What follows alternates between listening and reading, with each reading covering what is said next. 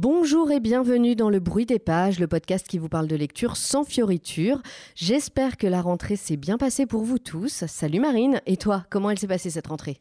Salut Catherine, bonjour à toutes et tous. Euh, la rentrée s'est plutôt bien passée pour moi. Je me remets tranquillement dans le rythme du travail et des lectures. Toi, par contre, tu as un peu changé de rythme, ça doit faire bizarre.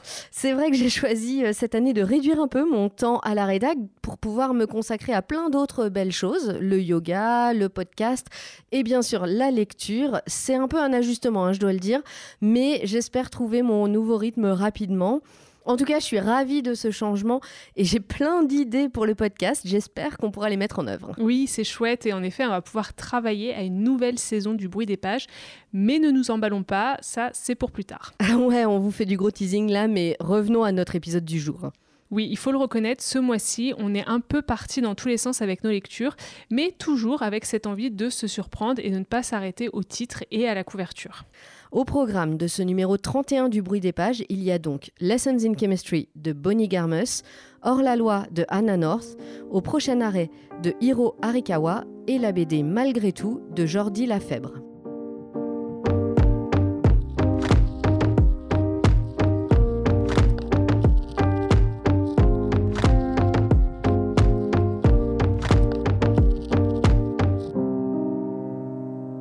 L'épisode précédent du bruit des pages, on vous parlait de Lessons in Chemistry de Bonnie Garmus. Catherine, tu étais en train de le lire et je t'ai suivi de près. Donc, chose promise, chose due, on vous fait tout de suite notre retour sur ce roman paru en VO chez Transworld Publisher et en VF chez Robert Laffont sous le titre La brillante destinée d'Elisabeth Zott.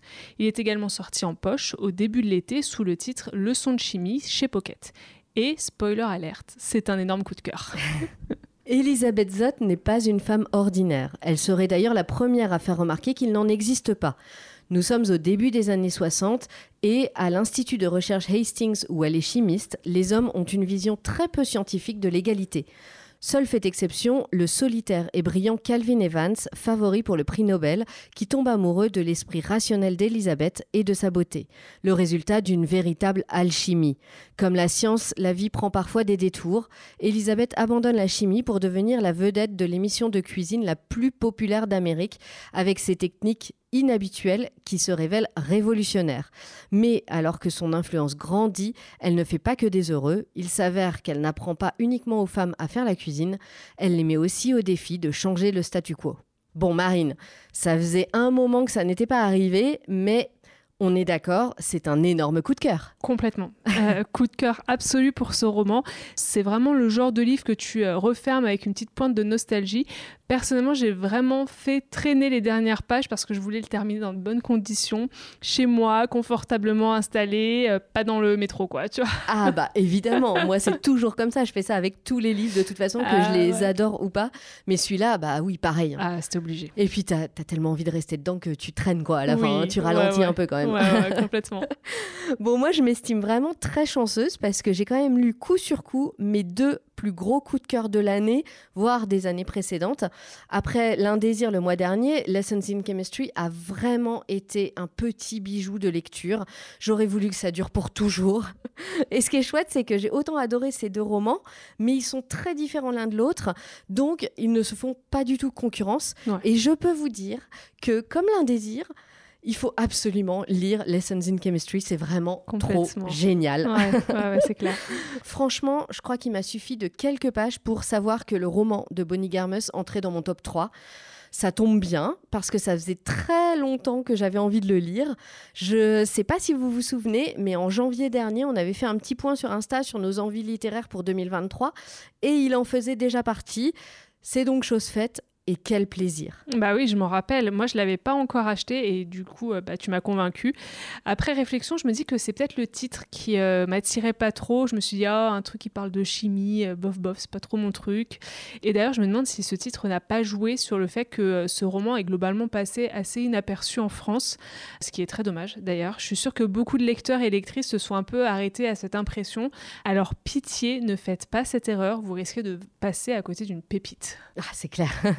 Mais c'est vrai que d'ailleurs, tu as vu, ils ont changé entre le, Ouais. le Pocket et. euh, Enfin, ils ont changé le nom, ils, lui ont donné deux titres différents. Bah, je euh, pense pour essayer de relancer les ventes. Ouais, mais pourtant, en euh, français, ils avaient retiré la chimie. Ouais, Ouais, ouais. Et je trouvais que le titre était un peu moins intéressant, du coup, un peu plus banal. Mais, ça a c'est pas mieux marché euh, Ouais. après en poche, donc euh, à voir. Ouais. Peut-être avec euh, la série. Ouais, je voir. pense qu'avec la série, ça marchera mieux, mais on vous en parlera. En tout cas, c'est vrai que ça m'a fait cet effet-là aussi à moi, parce que moi, ça fait des mois et des mois que euh, je le voyais avant donc de l'acheter, Mm. que je le recevais dans, en, en mailing list, etc., et, et que je le voyais partout, et je me disais, oh, bof, ça me donne pas trop envie. Et puis jour, un- par contre, il a eu un succès fou aux, euh, aux, euh, États-Unis. oui, et en C'est Angleterre. ça, Ouais, Ouais. et en Angleterre. Et un jour, j'ai fini par lire le résumé. Et là, je me suis dit, ah non, mais en fait, j'ai super envie de le lire. et après, il m'a fallu tout ce temps pour en arriver à aujourd'hui où je vous en parle et où je vous dis à quel point je l'ai adoré. Je pourrais vous faire une liste longue comme le bras de tout ce que j'ai adoré dans Lessons in Chemistry.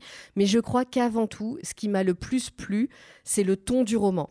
Tout au long du livre, Bonnie Garmus insuffle un ton ironique et pince sans rire qui est vraiment génial. Ça me faisait sourire, voire même éclater de rire parfois. Mine de rien, elle fait passer plein de messages et bien sûr, c'est des messages qui nous touchent particulièrement sur l'égalité entre hommes et femmes, mais aussi sur l'amour et sur l'amitié. C'est très caustique, mais il y a aussi des passages super émouvants. Ouais, je suis totalement d'accord. Bon, de toute manière, euh, désolé pour celles et ceux qui préfèrent quand on se contredit, mais sur ce coup-là, bah, il n'y aura pas de débat. non, c'est clair. Moi, dans le ton, ça m'a beaucoup fait penser à Desperate Housewives. Ah oui, c'est clair. Ouais, Euh, ouais. Tu vois, je trouve qu'il y a un peu ce dosage parfait entre le drame et la comédie. On ne s'ennuie pas une seconde. Et, euh, et c'est difficile de s'arrêter euh, une fois lancé parce que l'autrice maîtrise vraiment très bien le suspense et les cliffhangers. On a toujours envie d'en savoir un petit peu plus et c'est très frustrant de devoir reposer son livre à la fin d'un chapitre. Ah, clair. quand tu dois aller bosser par exemple Ouais. ou dormir euh, enfin voilà donc euh, c'est c'est dur de, de s'arrêter quoi C'est clair que moi, à la fin de chaque chapitre, je me disais Oh, allez, j'en lis un de plus, je peux pas m'arrêter là. Le propos féministe est vraiment au cœur du récit, ce qui n'est pas sans nous déplaire, comme je, le disais déjà avant. On se délecte des répliques faussement innocentes et vraiment bien envoyées d'Elisabeth à chaque fois qu'un homme essaye de la rabaisser ou la remettre à sa place, et euh, des petites piques distillées par euh, Bonnie Garmus tout au long du livre. Je vous le disais, c'est un vrai plaisir. Je suis sûre d'ailleurs que ça vous est déjà arrivé de vous prendre une réflexion bien sexiste et de vous retrouver un peu bouche bée sans savoir quoi répondre. Moi, franchement, ça m'est arrivé. Et euh, quand je lisais le roman, j'avais vraiment envie de me faire une petite liste des réponses Ouais, d'Elisabeth pour pouvoir les ressortir au bon moment. complètement ouais, c'est vrai Et en plus, ce que j'ai adoré, c'est que, ayant un esprit scientifique et aussi très no bullshit, Elisabeth n'utilise que la logique pour répondre à toutes ces, toutes ces réflexions. Et euh, ça montre à chaque fois l'irrationalité des injonctions sexistes. Bref, c'est jubilatoire. c'est vrai que cette ironie et cet humour euh, criant de vérité on le ressent typiquement dans les répliques d'Elisabeth mais aussi de sa fille Mad Ouais, c'est Euh, c'est vrai. D'ailleurs, bah, elle, en plus, elle a l'innocence de l'enfance. Ouais. Genre, donc c'est elle- encore plus ouais, voilà, il y a vraiment ce côté innocent de Ouais. bah pourquoi? Ouais, ouais, c'est ça. Et d'ailleurs, c'est vraiment des personnages qui sont très forts, qu'on adore admirer dans ce genre de récit féministe. Elisabeth, elle est terriblement attachante. C'est à la fois une femme euh, ordinaire et extraordinaire. Même si elle te dirait que euh, ça n'existe pas, une Oui. femme ordinaire. Et oui, évidemment, évidemment. Euh, un peu ordinaire dans le quotidien auquel elle doit faire face, tu vois, élever un enfant, faire face au patriarcat de la société, aux agressions, aux préjugés, mais aussi dans ses forces et ses faiblesses, euh, son amour pour Calvin, etc. Et puis extraordinaire dans la façon dont, bah, justement, elle réussit à surmonter tout ça avec beaucoup de classe, Oui. avec déterminisme, avec droiture, euh, toujours d'ailleurs. Enfin, c'est un personnage qui est euh, ultra inspirant, je trouve. Ah ouais, c'est clair, je suis, je suis complètement d'accord. C'est un personnage que j'ai adoré et elle est, elle est vraiment intelligente, elle est très sûre d'elle, elle est intransigeante, anticonformiste, moderne pour son temps et un peu pour le nôtre aussi, hein, euh, Ouais. et sans filtre. Franchement, mais aussi très fidèle en amour, en amitié, très aimante. On ne peut que l'aimer, quoi. Ouais, complètement. Et puis, alors j'ai aussi beaucoup aimé les personnages secondaires. J'ai trouvé que Bonnie Garmus ne s'était pas uniquement concentrée sur son héroïne, mais elle avait vraiment pris le temps de créer toute une galerie de personnages autour d'elle, qui sont tous très intéressants, très attachants, et pour certains même avec une vraie évolution. Je pense à Miss Frask, par exemple. Ouais. Et c'est pas non plus simpliste, notamment pour les hommes. Certains sont détestables, bien sûr, mais il y a aussi des hommes bien dans l'eau. Oui, c'est vrai que le, panel de personnages est génial, aussi bien euh, chez les méchants que chez les gentils, pour caricaturer euh, un peu, mais euh, la plupart doivent faire face à des histoires familiales qui sont assez dures, qui sont assez sombres, mais ils arrivent quand même à s'épanouir bah, grâce au soutien des uns, des autres. Certains vont un peu se dire, j'entends, oh, c'est un peu guimauve et tout. Alors, bah oui, en même temps c'est vrai, c'est un peu plein de bons sentiments parfois, mais euh, ça fait du bien et puis c'est vraiment bien dosé. Je trouve que euh, euh, c'est bien écrit et on est quand même très très loin du téléfilm de Noël un peu un peu lourdingue. ça, mais voilà, c'est vrai qu'il y, y, a un peu ce petit côté très gentil par moment quoi, tu vois, je trouve. Oui, c'est vrai. Oui, oui, non, dans le dans, bah, dans les relations entre les personnages, c'est vrai, mais on est en effet, on est on est très loin du ah téléfilm de Noël ou du Chiclit. Hein. Ah oui, c'est quand même beaucoup, ça va beaucoup plus c'est plus développé, quoi. Beaucoup plus développé que ça. profond. Bon, et toi, alors, c'est qui ton personnage préféré? Parce que moi, mon préf, c'est clairement Six Thirty. Ah, Je vais pas vous en dire trop pour euh, pas spoiler, mais euh, si vous l'avez lu ou quand vous le direz, vous me direz. Moi, j'adore Six Thirty. Et toi, alors, Marie Ouais, non, complètement. Après, c'est vrai que j'ai du mal à choisir, mais vraiment, si je devais en choisir un, je pense que ça serait Mad. Oh oui, euh, elle est mignonne. Ouais, et puis j'aime bien son intelligence, son esprit et tout. Enfin, vraiment, j'ai, ouais, je l'ai trouvé génial. Comme, ok. Euh, bon bah chacun, euh, voilà. chacune son préféré. Voilà. Il y a un autre truc que j'ai beaucoup aimé aussi, c'est que bah moi j'ai pas d'esprit scientifique pour dessous, mais en lisant ce livre, j'ai eu l'impression que la chimie aurait pu être à ma portée.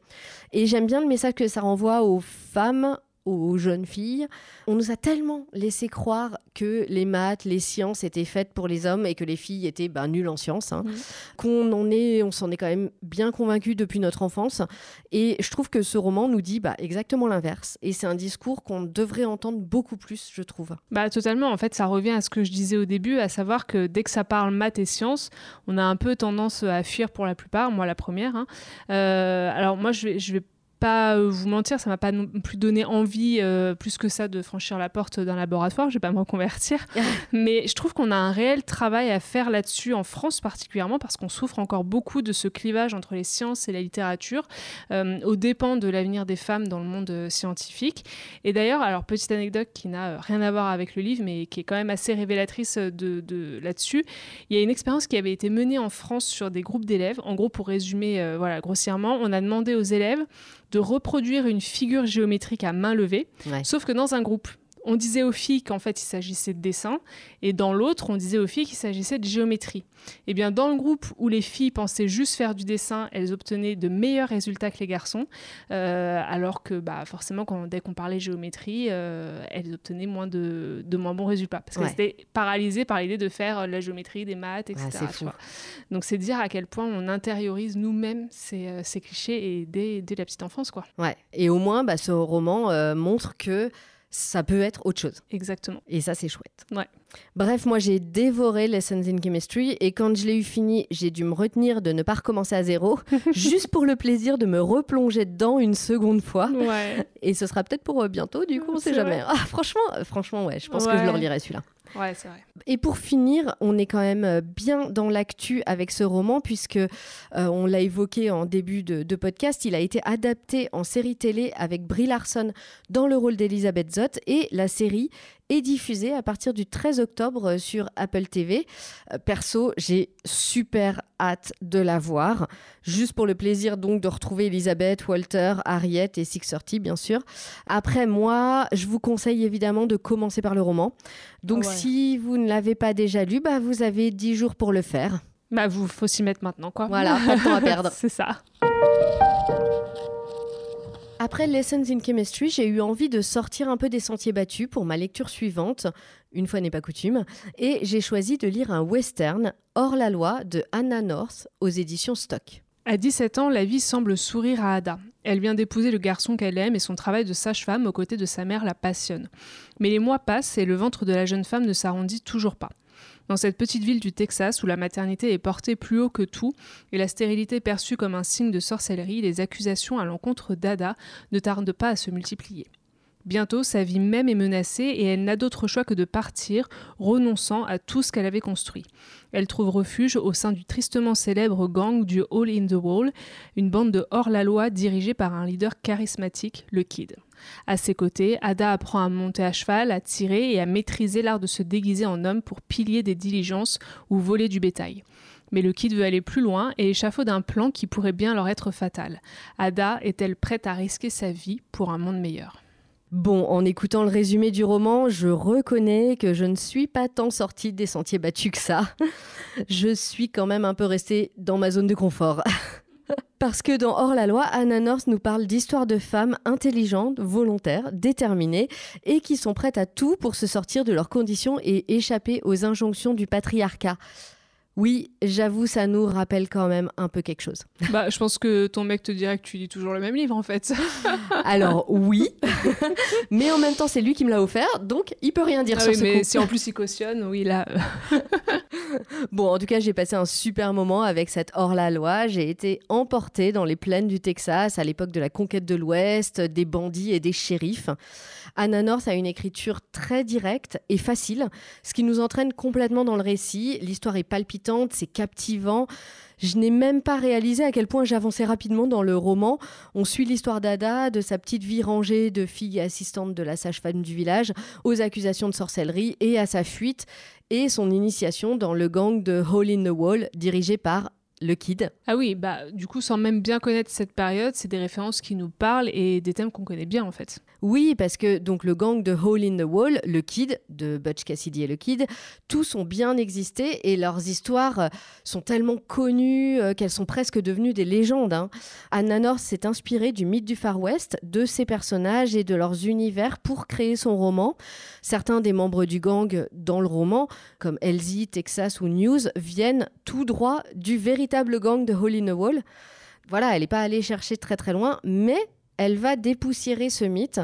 Tous les codes du genre sont bien présents, grands espaces, chevauchés sauvages, attaques de diligence, fusillades, etc. Mais avec un twist. La petite différence, c'est que contrairement à tous les westerns, c'est une histoire de femme. Ça c'est super parce que je pense que même moi, tu vois, qui suis pas euh, très western, au contraire même, ça me plairait complètement vu sous cet angle en fait. Bah bien sûr, ça, se- Ouais. ça donne Ça tout de tout. suite une approche complètement différente. Ouais. Et c'est ce que j'ai trouvé vraiment super intéressant dans le fait que Anna North revisite ce western au féminin. D'un coup, elle redonne une force aux femmes qui n'ont en général que des rôles de potiches ou de prostituées dans les westerns. Et ça permet aussi d'évoquer quand même la difficile condition des femmes dans cette Amérique qui se construit entre puritanisme et croyances populaires, et euh, bah, dans laquelle les femmes doivent euh, faire des enfants, beaucoup d'enfants, s'occuper de la maison et se taire, en gros. Et si elle ne rentre pas dans ce moule, Ada par exemple est stérile et euh, bien trop intelligente pour son bien, ben, ces femmes risquent la potence, le pilori ou même le bûcher, ou euh, plusieurs à la fois parce que Soyons pourquoi se fous. limiter Ouais, ouais.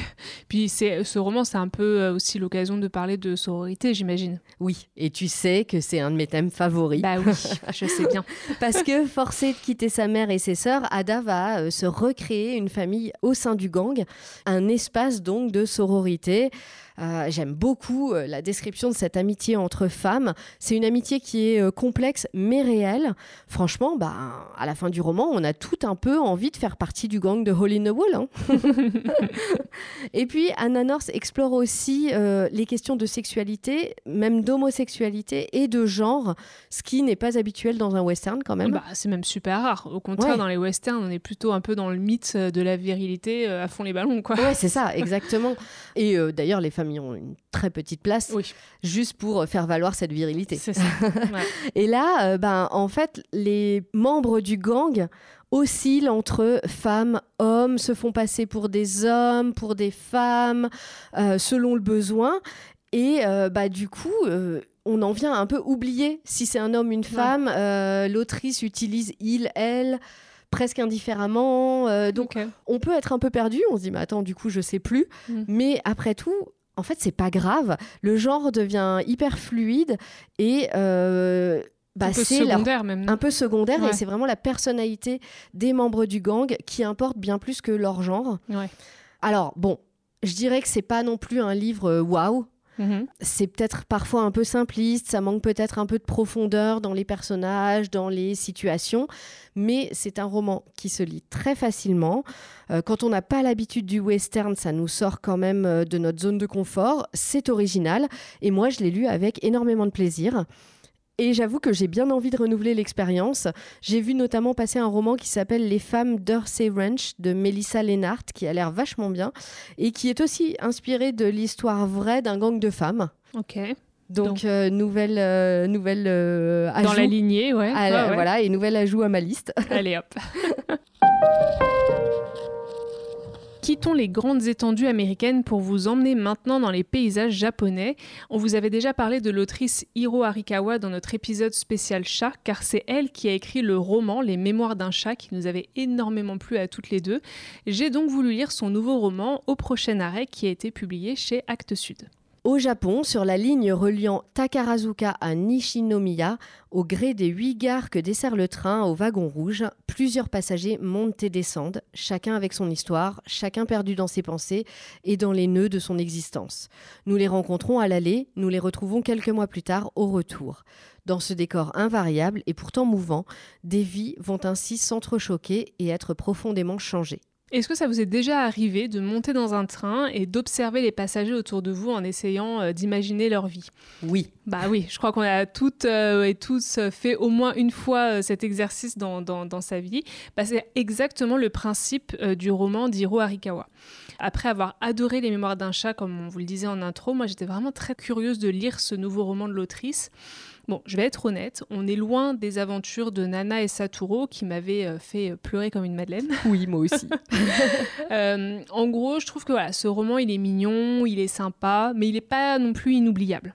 Ouais, j'ai l'impression qu'on y retrouve un peu les éléments, euh, disons, classiques des romans japonais qu'on a lus ces derniers temps, non? Ouais, je pense que c'est ça. Et peut-être que je finis un peu par me lasser de ce style de roman japonais, justement, où on croise des personnages et leurs histoires euh, dans un même lieu. C'est un peu comme euh, Tant que le café est encore chaud, par exemple. J'ai un peu l'impression qu'il y a une vague de romans dans ce genre, que ce soit dans des cafés, des bibliothèques euh, ou des restaurants. Finalement, c'est un peu toujours la même chose, on va pas se mentir. On rencontre des personnages, chaque histoire donne lieu à une petite leçon de vie, et, et puis voilà. Le problème, moi, je trouve, avec ce format, c'est qu'on s'attache pas trop à eux. c'est trop bref et parfois ça reste un peu superficiel quand même. Bon, je suis d'accord, c'est vrai que ça fait un peu superficiel, mais j'avoue que moi en général, euh, bah, ce procédé ça marche vachement bien sur moi. Hein. Mais je comprends parce que c'est vrai que c'est un récit quand même agréable à lire, tu vois, c'est pas prise de tête. Moi j'ai bien aimé en plus cette construction en miroir euh, avec toute cette métaphore entre le voyage, le temps qui passe au fil des saisons. Euh, c'est poétique, c'est bienveillant, on va les avoir au début à l'aller dans le train et puis quelques mois plus tard on les retrouve au retour, on voit ce qui a évolué dans leur leur vie, etc voilà, c'est sympa quoi. Après, on va pas se mentir, il y a un léger trop plein quand même de bons sentiments et du coup ça finit par perdre un peu de son intérêt, surtout que le rythme est un peu lent et parfois je me suis un peu ennuyée quand même. Euh, j'avais un peu euh, hâte de, terminer ce roman pour, euh, pour en commencer un autre. D'ailleurs, il y a une chose que j'ai trouvé assez inutile et particulièrement ennuyeuse, ce sont les nombreux détails sur le trajet de la ligne, ses arrêts, etc. Bon, alors surtout que moi personnellement, cette ligne-là au Japon, je ne la connais pas, donc voilà c'était pas. C'est pour les fans de train. ouais, ouais, ouais. T'as pas besoin forcément de tout de, euh, de, savoir. Bah, ouais, ouais, ouais peut-être, peut-être. en plus, c'est vrai que le roman est assez court. Il fait moins de 200 pages. Je trouve que c'était des détails qui n'étaient pas forcément utiles. Et à la limite, peut-être, ce qu'il aurait fallu, c'est euh, mettre une petite carte tu vois, au ah, début ah, moi, je Suis pour les cartes. Mais oui. Toujours. et au moins, tu visualises, et surtout honnêtement, moi, je suis pas euh, bilingue euh, japonais, donc je retiens pas du tout les noms. Oui, c'est pas évident. Et tu visualises mieux avec une petite carte en début de roman. Voilà, ils sont là, ils sont Bref. Même si ça n'a pas trop d'intérêt au final pour l'histoire non plus. Mais en même temps, euh, ça donne un peu envie de voyager, non? Oui, et c'est vrai que c'est quand même un des avantages de ce livre, c'est que ça nous transporte directement au Japon. Moi, ça m'a vraiment rappelé mon voyage là-bas en 2018. J'en garde un souvenir vraiment inoubliable. Et euh, bah, ce roman, ça m'a un peu replongé dans cette ambiance euh, que, que j'avais adorée. Je dirais que ce livre, c'est un peu une bonne petite pause entre deux pavés, par exemple, ou euh, si en ce moment vous avez envie de quelque chose de léger, de feel good, c'est parfait. Tu vois, ça se lit vite, c'est vraiment sympa. Un petit moment de douceur, quoi. Voilà. On n'est pas allé chercher très loin pour notre bande dessinée du mois dans la bibliothèque de Marine. Je n'avais pas encore lu Malgré tout de Jordi Lafèbre, édité par Dargaud, donc c'était l'occasion parfaite de rattraper ce retard. C'est l'histoire d'un amour à rebours, une passion platonique mais éternelle entre deux êtres. D'un côté, il y a Anna, sexagénaire charismatique, ancienne mère tout juste retraitée, mariée et maman, une battante au grand cœur qui impose le respect. De l'autre, il y a Zeno, célibataire endurci, libraire proche de la retraite et doctorant en physique qui aura mis 40 ans pour terminer sa thèse. Un esprit libre et voyageur, aussi séduisant que mystérieux. Au fil des années, ils ont tissé ensemble un amour impossible et intarissable. Tout en égrenant les excuses qui ont empêché qu'elle ne prenne forme, on remonte le temps de cette romance et de ses méandres jusqu'à sa source. Donc c'est vrai que j'ai lu cette BD moi il y a un petit moment maintenant euh, et comme on nous en avait pas encore parlé dans le podcast, bah, je me suis dit que c'était l'occasion de le faire quand même. Oui, tu me l'as proposé et pour moi malgré tout a été une très jolie découverte. Alors pas un coup de cœur non plus, mais j'ai passé un très bon moment avec cette BD donc bah merci Marine euh, de l'avoir suggéré. Pas de rien. à l'époque moi ça je me rappelle je l'ai lu en quelques heures et pourtant j'ai vraiment pris le temps d'admirer les détails de chaque dessin, de m'attarder sur chaque planche. Tout ça pour dire qu'on se laisse vraiment prendre par l'histoire, même si c'est vrai, euh, comme toi, c'est pas non plus euh, un coup de cœur. C'est vrai que moi j'ai beaucoup aimé les dessins de Jordi Lafèbre. Euh, son trait est délicat, je trouve, mais ne manque pas d'humour. Et surtout, j'ai adoré les palettes de couleurs. Ouais. Il est Enfin, franchement, il est exactement dans les couleurs que j'adore en fait. Ouais, c'est très très beau. Vraiment, c'est magnifique. Et c'est vrai que c'est très poétique. Et c'est pour ça qu'on prend le temps. Enfin, moi, j'ai beaucoup aimé euh, prendre le temps de naviguer sur ces planches et tout. Euh, c'est très joli. Ouais. Et euh, ce que j'ai aussi beaucoup aimé dans cette BD, c'est sa dimension justement poétique, que ce soit dans le texte ou les dessins. Il y a plein de petits détails. par exemple, dans les prénoms des personnages, il y en a un qui commence avec un A, Anna, et puis l'autre avec un Z. c'est génial, je trouve, comme idée. J'avais même pas fait gaffe à ça. Oh non Alors qu'en plus, mais oui, c'est trop génial parce que bah enfin, c'est le début et la fin, la bah fin et le début. Euh, ouais, tout, est, tout est poésie, quoi. Oh là là bah voilà, du coup, c'est un peu, ça donne le ton justement de cette histoire euh, qui est romantique à souhait, où les personnages ne font euh, que se croiser pendant 40 ans, donc autant dire bah, une vie quoi. Euh, c'est plein de charme, c'est plein de couleurs, et moi j'ai adoré le, format de la BD, cette façon de remonter le temps justement. Je peux comprendre que ça perturbe un peu, mais contrairement justement au flashback incessant dans certains récits, moi ça m'a pas du tout dérangé. c'est vrai qu'une fois que l'histoire est terminée, on a presque envie de la relire à l'endroit, à l'envers, pour être sûr de n'avoir n'avoir rien loupé, d'avoir tout euh, bien compris. Ouais, bah tu vois, moi je préfère les flashbacks. Oh. J'avoue, je suis un peu partagée sur le format de la BD parce que dans un sens, j'aime beaucoup l'idée de découvrir l'histoire d'amour à rebours. Déjà, c'est original, mm. euh, ça, ça, change un peu et puis ça dit quelque chose aussi euh, de l'histoire. Mais je dois avouer que bah, moi, ça, ça a un peu compliqué ma lecture. Alors peut-être qu'il faut mettre ça sur le compte de la fatigue. J'ai même pas remarqué qu'on allait de A à Z, quoi. Donc bon, voilà. Mais c'est vrai que j'étais parfois un peu paumée dans la lecture. Et à un moment, j'ai hésité à le relire dans l'autre sens pour voir si j'avais tout bien compris. Ouais, on remarque Ce qui, en même temps, est un peu idiot parce que ben, c'est un des intérêts de la BD de le lire à l'envers et cette forme vraiment originale. Quoi. Donc bon, après, euh, c'est pas tout non plus. Euh, malgré tout, euh, c'est aussi une très belle histoire d'amour à travers le temps. Une histoire d'amour à distance même, puisque les personnages ne se croisent presque jamais, sauf au début et à la fin. Donc encore une fois, on a ce ce début, cette fin, ce qui, euh, bah, d'ailleurs, je trouve, ajoute hein, au romantisme et, à l'émotion de, cette histoire. Les personnages de Anna et Zeno sont originaux et on ne peut que s'attacher à eux et éprouver de la tendresse pour eux et pour leur histoire. Et j'ai beaucoup aimé ce côté poétique, charmant, mais aussi l'humour qu'on retrouve dans les planches. Complètement. Par contre, euh, moi je trouve que même si la romance entre Anna et Zeno m'a beaucoup plu, évidemment, le personnage qui m'a vraiment touchée, euh, c'est celui de Giuseppe, le mari d'Anna. Ah oui. Euh, et d'ailleurs, en terminant la BD, moi je me suis demandé si c'était pas lui le vrai héros de l'histoire. il est marié à une femme qui est très très souvent absente à cause de sa carrière politique, qui en aime un autre et bah, malgré tout, justement, il continue de l'admirer, de la soutenir, d'être son pilier, cette espèce de présence rassurante dont elle a besoin pour s'épanouir. Et franchement, à la réflexion, je suis convaincue que le titre fait directement référence à l'amour que euh, Giuseppe porte à Anna, peut-être même plus qu'à l'histoire entre nos deux tourtereaux. Ah, c'est vrai que j'avais pas pensé à ça. Pour moi, justement, c'était un peu un amour malgré tout, euh, mm. malgré toutes les aventures de la vie. Mais c'est vrai que ça marche aussi sur l'amour de Giuseppe pour Anna. Et c'est vrai que c'est un personnage qui est hyper touchant et moi, je me, je me, disais un peu en lisant, je me disais, oh, le pauvre, quand même, elle fait euh, très peu de cas de lui, alors que lui, il fait tout pour bah elle, il se sacrifie. Enfin, ouais, c'est un très bel amour qu'il a pour elle aussi. Bah ouais, je trouve. En tout cas, si vous l'avez lu, ou si vous allez le lire, moi, je serais curieuse d'avoir votre euh, interprétation justement sur ce titre. Ouais. De la chimie, du western, des trains et une histoire d'amour intemporelle, on pouvait difficilement faire plus éclectique comme programme, mais au moins on a essayé de dépasser nos préjugés pour se tourner vers des titres qui euh, ne nous attiraient pas trop a priori. En tout cas, on espère que cette sélection vous aura plu. Retrouvez-nous sur notre blog et sur Instagram lebruitdespages.podcast pour toutes les références des romans et BD du mois et euh, vous pourrez nous dire ce que vous en pensez.